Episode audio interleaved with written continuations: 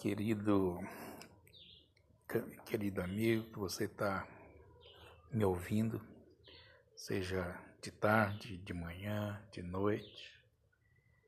Hoje eu vou falar sobre a igreja inteligente.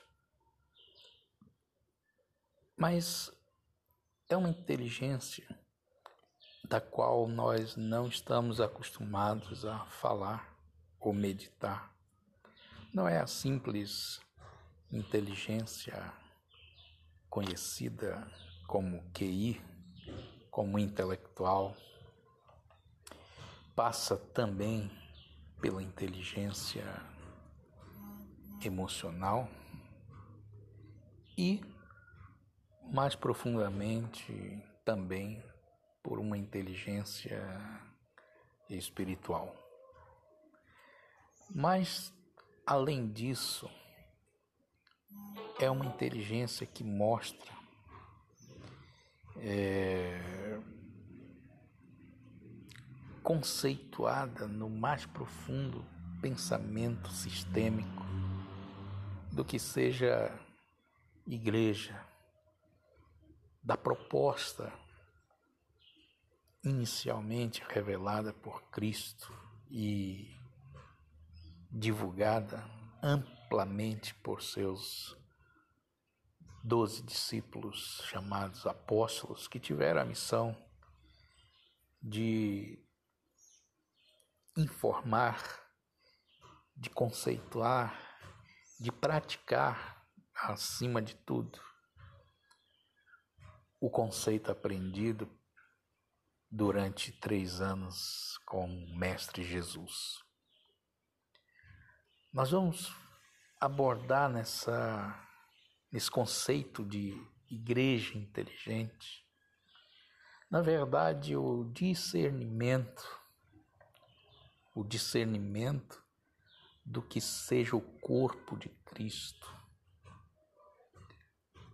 Quando nós vamos para a carta de Paulo aos Efésios, capítulo 4, onde mostra que tem diferentes tipos de ministérios, dos quais se destaca o apostolado, o apóstolo, o profeta, o evangelista, o pastor, mestre.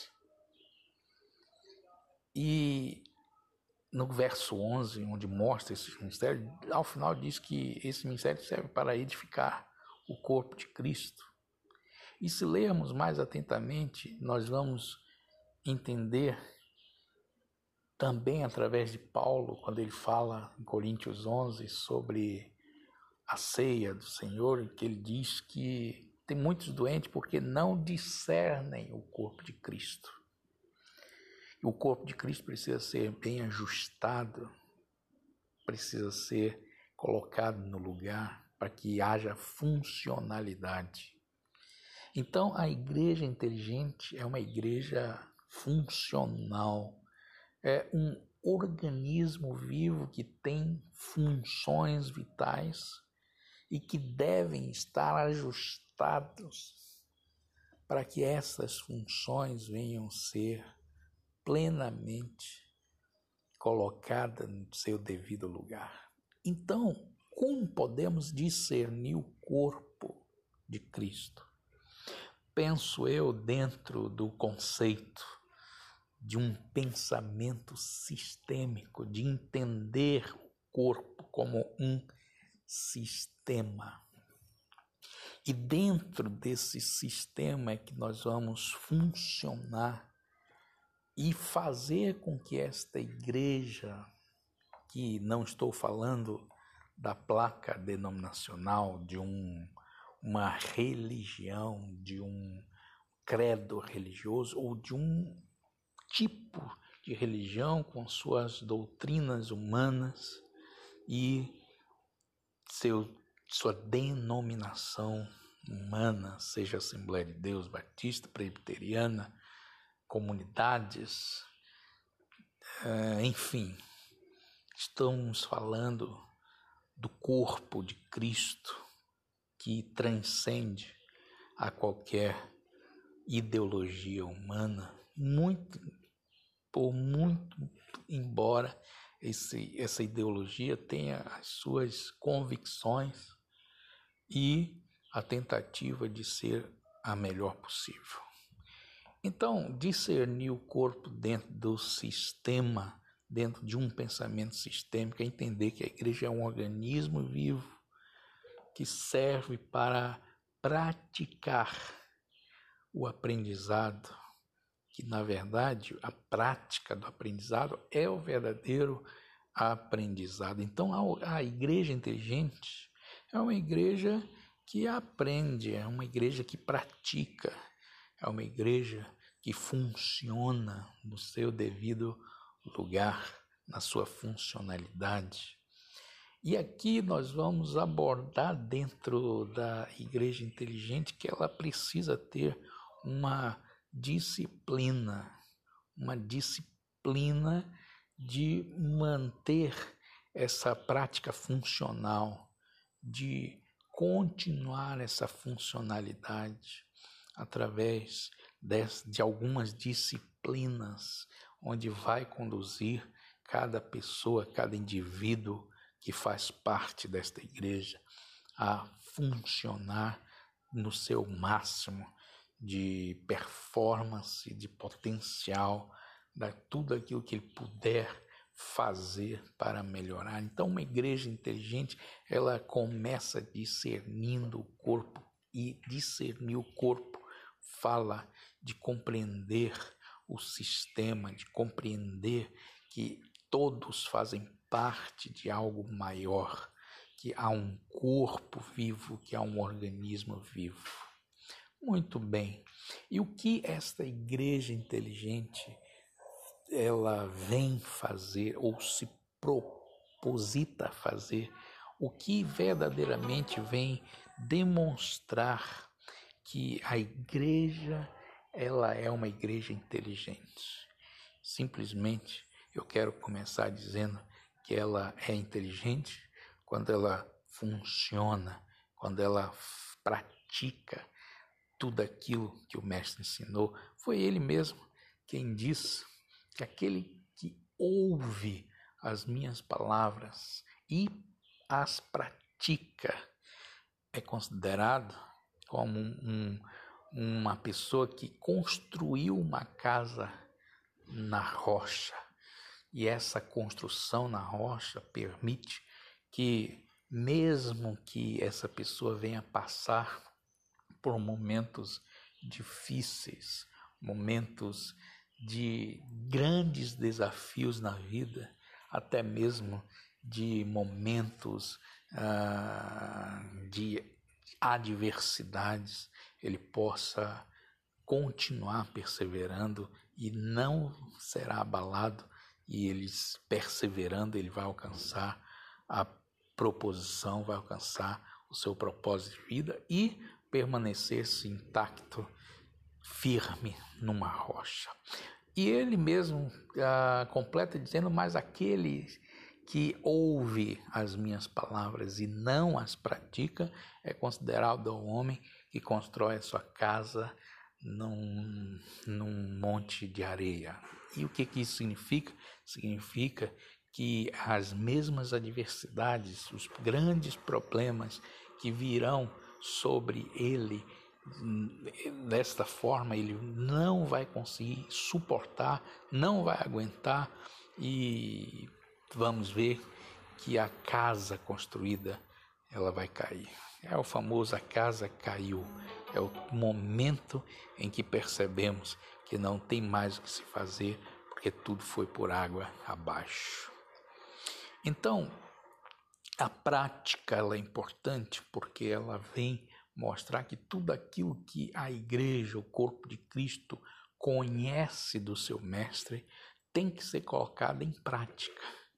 Então, pregar sem praticar, falar sem viver o que fala, é o grande erro de muitos que, que fazem parte das religiões que dizem ser cristãos e que, na verdade, não praticam o cristianismo então já começa errado, então já começa é, fora de um contexto da igreja inteligente. A prática dos princípios ensinados por Cristo, então é o primeiro elemento, é o primeiro, é, primeiro, primeiro fato verdadeiramente que demonstra uma igreja ser inteligente.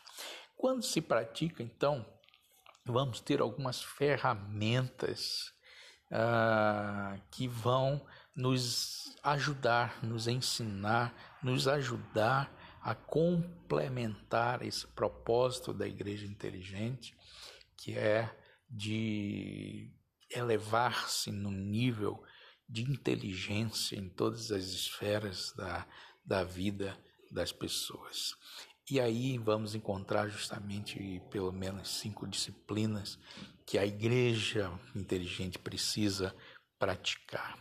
E essas disciplinas passam, primeiro de tudo, por um autoconhecimento de cada um individualmente falando, para se conhecer uh, e se conhecendo, ele vai ter condições de praticar aquilo que se quer que se pratique. Então começa pelo indivíduo, começa por um propósito de vida, começa pelo autoconhecimento, pelo domínio da sua própria vida, para que ele consiga entender onde que ele se encontra nesse exato momento e qual o objetivo final que ele tem que cumprir, qual a missão que ele tem que alcançar, o que que ele tem que fazer para que verdadeiramente tenha o êxito da sua missão de vida,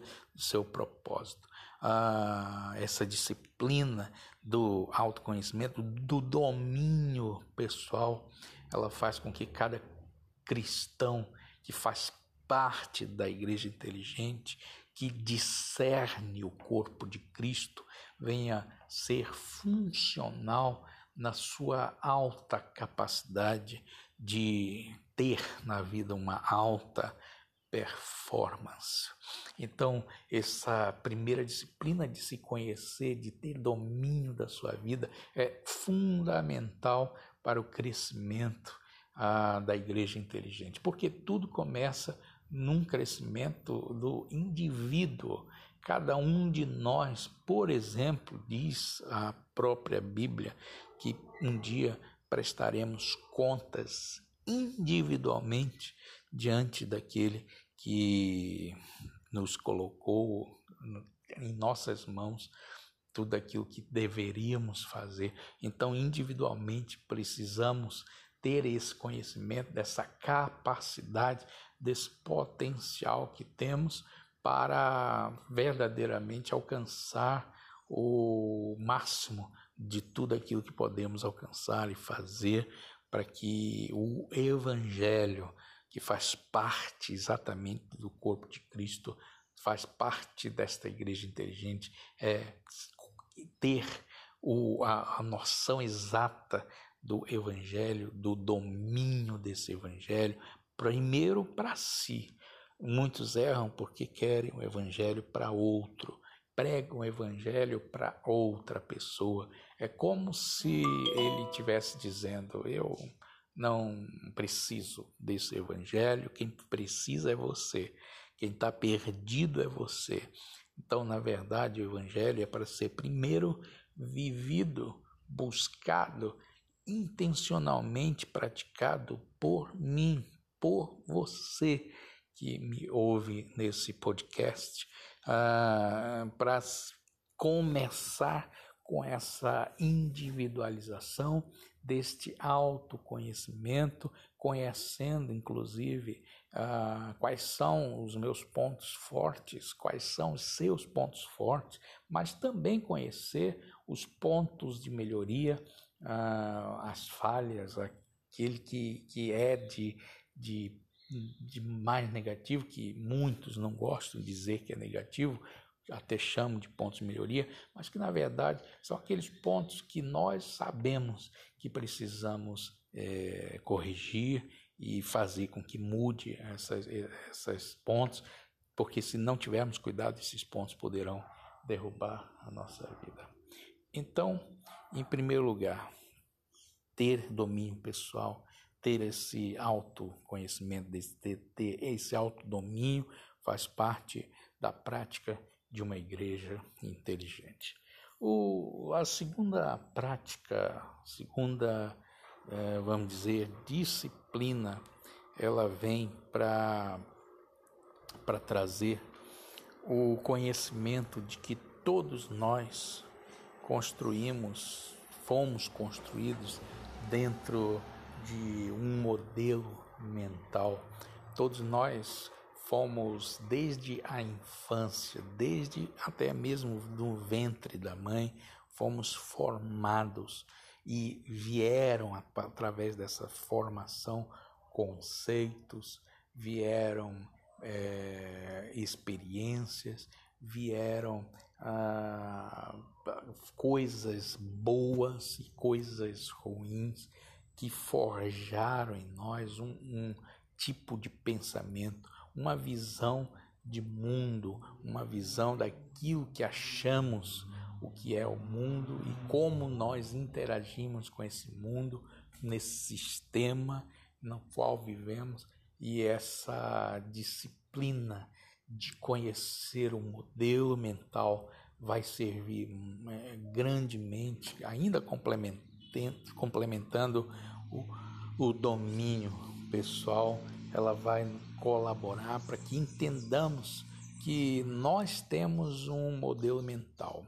E o interessante é que esse modelo mental ele pode fortalecer o êxito da igreja inteligente, das suas práticas, mas também podem comprometer tanto individualmente quanto coletivamente.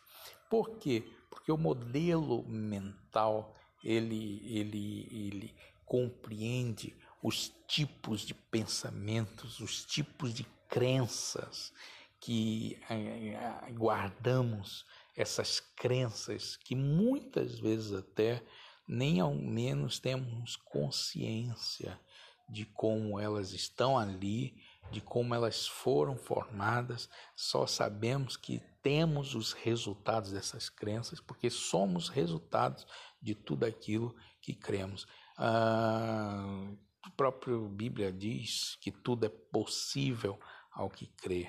Jesus falou isso. Então, o, o, o crer, a crença, ela, ela constrói os resultados. Tudo aquilo que temos como resultado na nossa vida, ela faz parte de um sistema de, de crenças. Ela faz parte de um sistema que, que estabelecemos através de experiências, de ensinamentos, de conceitos que podem nos ajudar, mas também podem nos prejudicar na busca dessa alta performance, na busca desses conceitos. Então, a, o modelo mental é fundamental para entender, em primeiro lugar, como que eu estou construído. Esse modelo mental favorece ou ele prejudica? Que tipo de crenças, que tipo de crenças que nós abrigamos no nosso pensamento?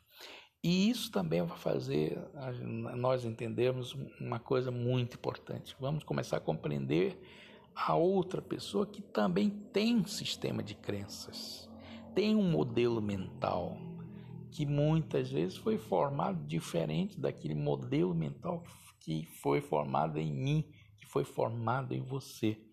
Então, o modelo mental é fundamental para compreendermos a nós mesmos e começar a compreender o outro. Isso pode, inclusive, nos dar condições dessa compreensão nos fazer mais pacientes com o próximo. A prática desse conhecimento do modelo mental favorece, primeiro, para que ao detectarmos os tipos de crenças, venhamos saber se essas crenças têm favorecido ou se têm prejudicado. Se é, favor, é, é favorável, então o que, que temos que fazer? Temos que fortalecer essa crença e ampliar essa crença para que favoreça mais ainda e venhamos ter resultados melhores. Mas se a crença ela prejudica, então nós temos condições de formar um novo modelo, de trabalhar por um novo modelo para que se torne favorável e também ajudarmos outras pessoas a construir modelos mentais favoráveis. Aí vem a terceira disciplina, que é tão fundamental quanto as demais, que é a disciplina de uma visão compartilhada. É a disciplina na qual nós aprendemos a liderar. A liderança, ela começa aqui. Ela começa num um, um tipo de visão. Nós até sabemos que o líder, ele é líder por causa da visão que ele tem. Se ele conceber essa visão e conseguir passar essa visão de uma forma cristalina, de uma forma ideal, ele consegue adeptos a essa mesma visão, mas nós vamos entender algo muito importante. A visão, quando ela é tomada como posse individualista, ela ao ser passada para uma equipe, ao ser passada para uma congregação, ao ser passada por um corpo administrativo, ah, ela pode ser passada de uma forma equivocada. E que forma equivocada é essa? Primeiro de tudo, uma visão, a gente, nós inclusive temos a experiência de perceber em muitos lugares que a visão ela é uma visão mais imposta. Ou seja, eu tenho que fazer com que a pessoa siga a minha visão e eu imponho essa visão para as pessoas. Há muitas igrejas, inclusive, quero dizer, muitas denominações que, que se dizem parte da igreja cristã, elas impõem um tipo de de liderança, um tipo de visão para que outros sigam. Ah, mas na verdade, o principal é que uma visão que alguém gera essa visão, mas ele não pode tomar posse dessa visão como sendo exclusiva dele. Na verdade, ele tem que aprender a compartilhar essa visão. Esse compartilhamento é fundamental para que a igreja inteligente seja evidenciada. E como é esse compartilhar? Ah, é mais ou menos assim: é você não, é, não ter a posse dessa visão e entender que as pessoas que você quer que siga a visão, elas têm que sentir parte dessa visão. Ou seja, ao compartilhar uma visão, você está doando a sua visão para que seja também a visão da, daquele seu liderado. Ah, é, e esse compartilhamento, então, não é apenas a divulgação, porque muitos confundem que compartilhar é tão somente é, deixar clara a visão. Muito embora isso seja muito importante, óbvio, mas é, compartilhar é muito mais que isso. Compartilhar é, é, é doar para uma outra pessoa essa mesma visão, para que esta pessoa sinta-se parte. É, é o pertencimento, é o sentir-se parte de um grupo, sentir-se parte de, de uma diretoria, sentir-se parte de um corpo, sentir-se parte de uma equipe de trabalho.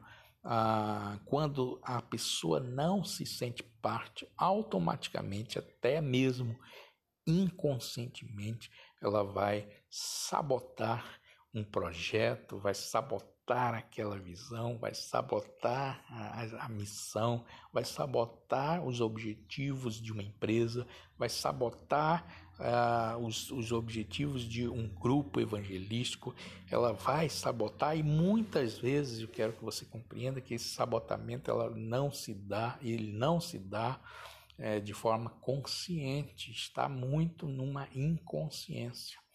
Então, ter a, a capacidade de praticar essa, essa disciplina, de compartilhar a visão, é muito importante para a liderança. A liderança começa aqui. Eu compartilhar a minha visão para que o outro faça parte da mesma visão, tenha também ah, o conjunto de, de fazer parte, de, de ter como, como posse igual, junto daquele que gerou essa ideia, compartilhar essa visão. Aí começa aqui a construção da, da igreja como coletivo, da igreja como um grupo que vai se tornar uma equipe.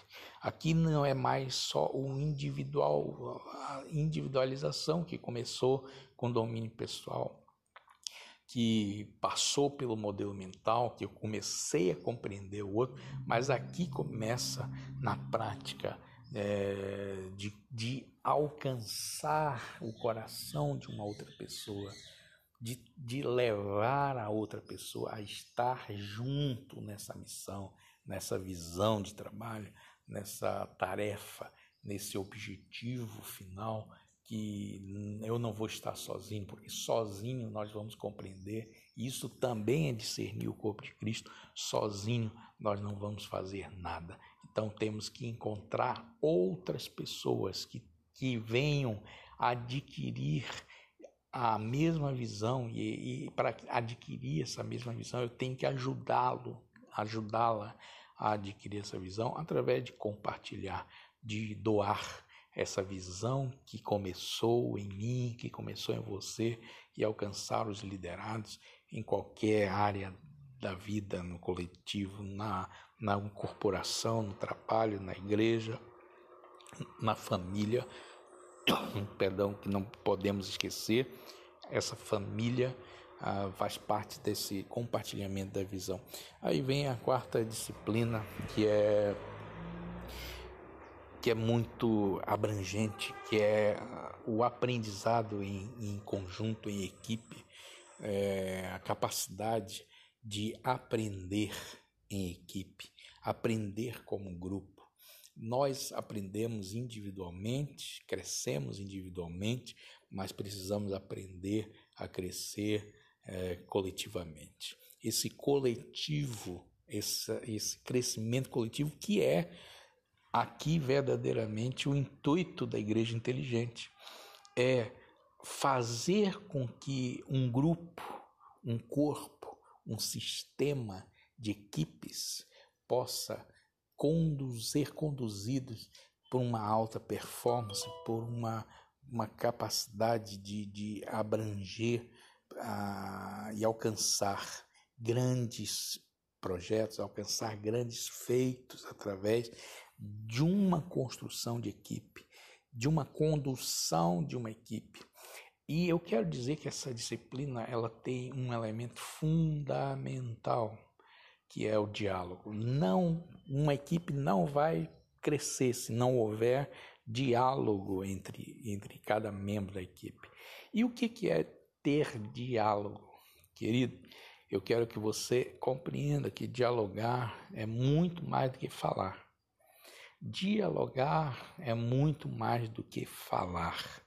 Dialogar é também aprender a ouvir a outra pessoa, é compartilhar os argumentos, é compreender os argumentos da outra pessoa e dentro disso nós chegarmos ao bem comum de, de um, uma conciliação nos conflitos, naqueles pensamentos conflituosos, naqueles pensamentos diferentes, porque numa equipe vai ter pensamentos diferentes, isso não tem como fugir.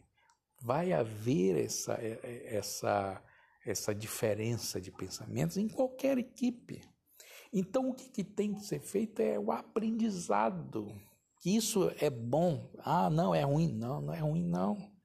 É bom que hajam pensamentos diferentes numa equipe. É muito, o contrário, é muito prejudicial quando uma equipe não tem pensamentos diferentes. Alguns até acham que numa equipe não deve haver conflitos, deve. Pelo contrário, devem haver conflitos, sabe por quê? Porque são nos conflitos e são nas diferenças de pensamento que surgem o aprendizado e o melhoramento contínuo e o crescimento em todas as áreas se dá pela diferença. Imagine um mundo em que todo mundo pensasse igual. Não haveria evolução, não haveria melhora, não haveria transformações. Então, ah, o diálogo vai ser fundamental. É conhecer, é aprender, é ouvir, não só falar. E outra, é entrar numa conversa ou com uma pessoa, com um grupo, é, compreendendo que eu posso estar certo, mas eu posso estar errado também e a que a outra pessoa pode contribuir. Então, o diálogo é um entendimento de que todos podem contribuir na equipe. Do mais inteligente que eu acho que seja, aquele menos capacitado, que na minha visão não pode acrescentar nada, pelo contrário, todos podem contribuir e isso é a máxima dessa, dessa disciplina, que é do aprendizado em grupo, aprendizado de equipe. E para fechar é, essa quinta disciplina, chamada quinta disciplina, dentro do contexto da igreja é, inteligente, é sabermos que, que há um pensamento sistêmico muito importante para que todas essas disciplinas sejam interagidas e venham ser complementadas. O pensamento sistêmico é aquilo que Jesus falou é, do discernimento, é todos compreenderem que o corpo de Cristo ele é ele é feito de muitos membros diferentes uns dos outros e que Paulo completa que o olho não pode desprezar o nariz, o nariz não pode desprezar o pé, o pé não pode desprezar a cabeça, todos fazem parte, foram colocados com uma função muito importante para que o corpo se mova, para que o corpo faça o que tem que ser feito. E isso, dentro do contexto da igreja inteligente, é compreender que todos fazemos parte de um mesmo corpo, uma só fé, um só Senhor, um só Deus e Pai de todos. Então nós temos que compreender esse pensamento sistêmico. Aqui então está uma abordagem bem simplória, bem, bem é, rápida do que seja o conceito da igreja inteligente. Quando compreendemos isso, a igreja inteligente vai começar a agir o que ela tem que agir para que o mundo compreenda o que, que é a igreja de Cristo. Bom, é o nosso primeiro contato, é a nossa primeira mensagem. Eu quero que você reflita sobre isso que eu acabei de falar e que isso seja verdadeiramente um tempo de reflexão e de aprendizado para a sua vida e que possamos ver a igreja inteligente crescendo na face da terra. Obrigado